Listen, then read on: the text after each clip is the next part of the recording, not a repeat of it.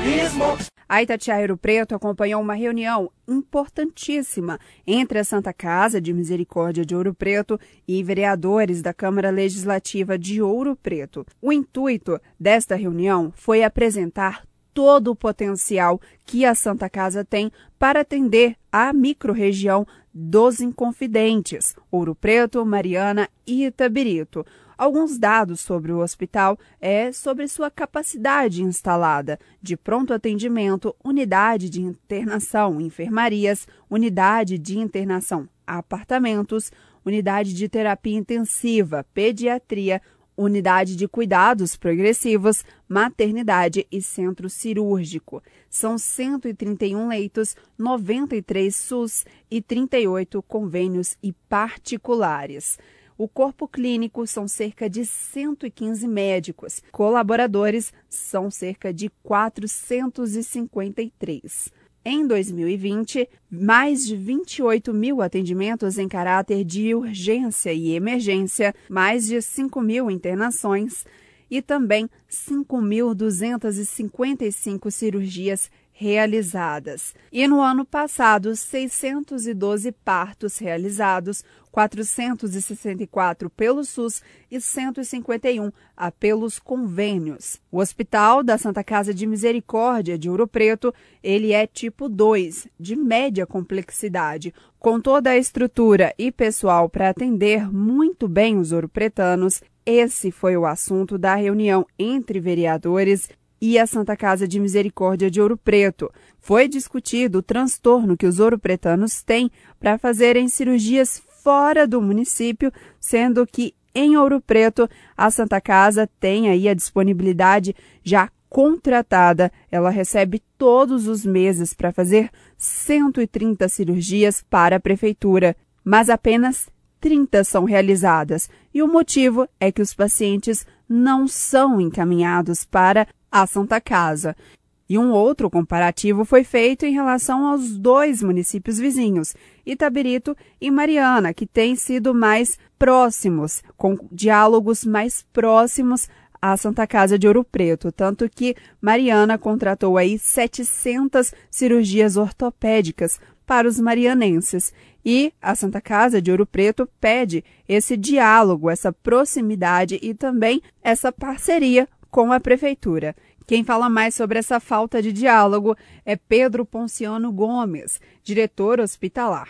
O importante é que a gente possa abrir um diálogo para que a gente possa mostrar para eles a realidade da Santa Casa. Nós temos hoje uma Santa Casa diferente, uma Santa Casa que tem a condição de atender muito melhor o povo de Ouro Preto e, no entanto, nós não, não atendemos. Essa é a pergunta. Por quê? Porque não existe essa procura da prefeitura conosco para que nós possamos realmente atender o povo de Ouro Preto. É isso. O senhor falou de dívida que foi encontrada aqui depois da, da intervenção. É verdade.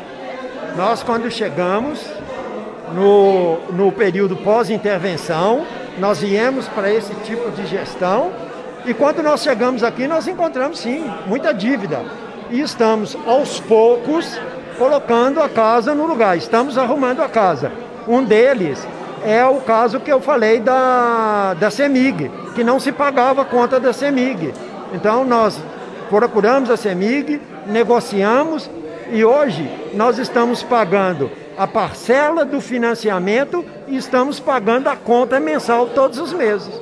Qual é a importância desses vereadores saberem hoje que a capacidade da Santa Casa está inutilizado e os pacientes estão sendo levados para outros municípios? Bom, quanto está levando para outros municípios, essa é uma pergunta que, que tem, quem tem que resolver, quem tem que responder é a prefeitura. Né? Eu não sei o porquê. Nós chamamos os vereadores exatamente para que eles nos ajudem e que a prefeitura nos procure para que nós possamos atender melhor.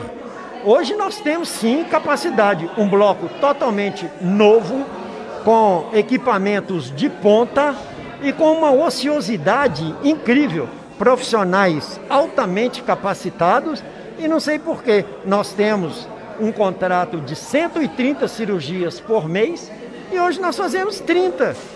O nosso custo fixo está aí parado. Porque as pessoas. É claro, claro, porque nós estamos com a turma toda aí para poder atender, estamos pagando salário, mas as pessoas ficam aí à toa. Nós dissemos, o nosso bloco, ele tem só 30, 35% de ocupação. O resto é tudo ocioso. Olha, nós, nós estamos trabalhando com as reformas, né? Esse ano nós vamos reformar a maternidade, nós vamos reformar o CME, nós vamos reformar a maternidade, que é fruto da nossa necessidade do, da, da criação dos 10 leitos da UTI. E nós estamos terminando aí a obra do elevador. Então nós estamos hoje aqui com quatro obras: a pediatria, o CME, a maternidade, que é maternidade com UCP, com farmácia, um, um conjunto de obras. O elevador aí que a gente está terminando ele, né? E também a pediatria, que está também de vento em popa lá a obra, graças a Deus. O senhor mencionou o estado do hospital antes da intervenção. E em três anos muita coisa foi modificada.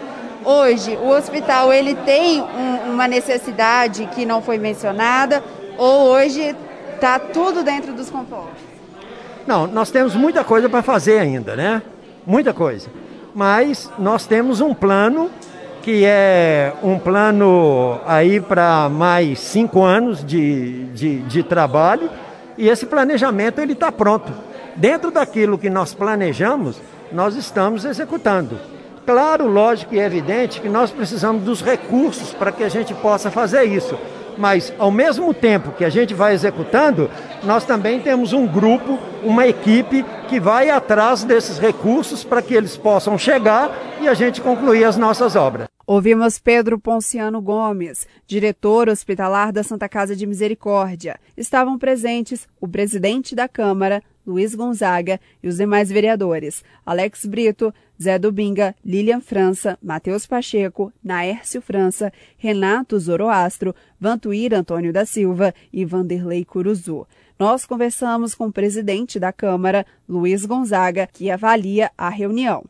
Muito importante a reunião aqui com a Irmandade da Santa Casa, com a diretoria aí, para a gente saber o que está acontecendo na Santa Casa, que, é uma, que a gente considera a Santa Casa como Ouro Pretana, né?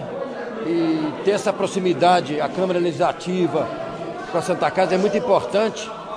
E, e aqui hoje a gente descobriu que tem vários produtos aqui que eles oferecem para o povo de Ouro Preto, cirurgias e outras coisas, e estão sendo feitas em outra cidade.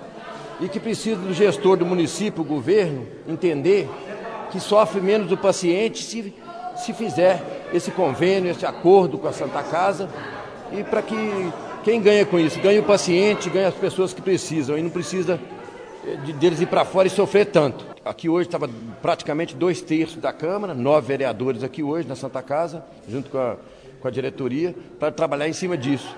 É, falar do ICISMEP não é vantajoso para Ouro Preto hoje, já que tem aqui na Santa Casa, oferece esses, esses exames, essa cirurgia, para que fazer em Betim, em Contagem ou em outro lugar? Então vamos trabalhar desse sentido com o governo para que o paciente que ganha com isso, para não ficar sofrendo o paciente. Ouvimos o presidente da Câmara, Luiz Gonzaga do Morro. Ainda nesta reunião entre a Irmandade da Santa Casa de Ouro Preto com os vereadores, nós aproveitamos e abordamos o assunto do desativamento do Banco de Leite Humano Rotary da Amizade. Quem explicou todos os detalhes do processo que levou a fechar o banco de leite foi Leandro Moreira, gerente assistencial do hospital. Você pode conferir essa entrevista no nosso podcast. É só acessar itatiaia.com.br barra Ouro Preto. Repórter Gil Isidoro.